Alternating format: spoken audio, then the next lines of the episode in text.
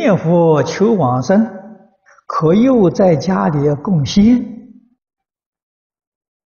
啊，这是他们多生多劫的缘分啊。他们如何避免临命终时往生产生障碍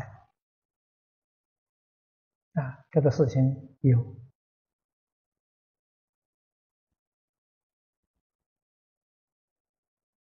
啊。那么在香港，我就见过非常虔诚的佛教徒，家里面还供狐仙呢，大概是没有学佛之前，他就供养狐仙，狐仙保佑他，啊，对他有恩德，学了佛之后还不能放下。啊，可不可以继续供呢？在情理上可以啊。啊，每一天诵经念佛给狐仙听，劝狐仙呢一同念佛求生净土，这个好事情啊！你也度了他了。狐仙虽然是仙人呢，他没有离开六道。他没有离开轮回，啊，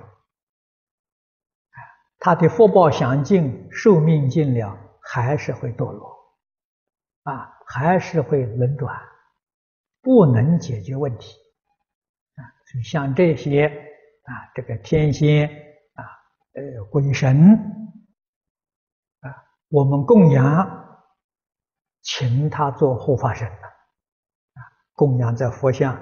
两旁边的，请他做护法神啊！每一天让他跟我们一起做早晚课啊！你家里供的这一些狐仙一类的，哦，你的早晚课一定很认真的，你不认真他会生气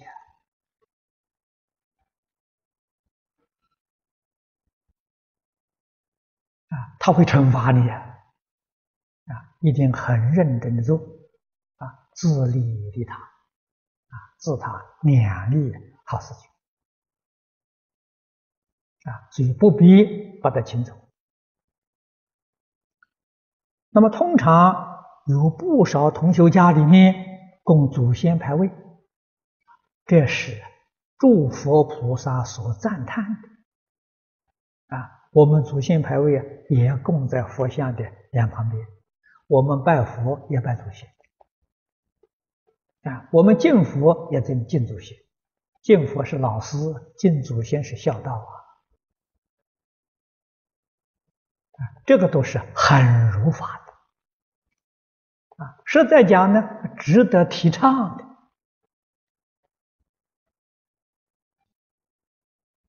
啊。佛教导我们孝养父母，奉事师长，我们念念不忘。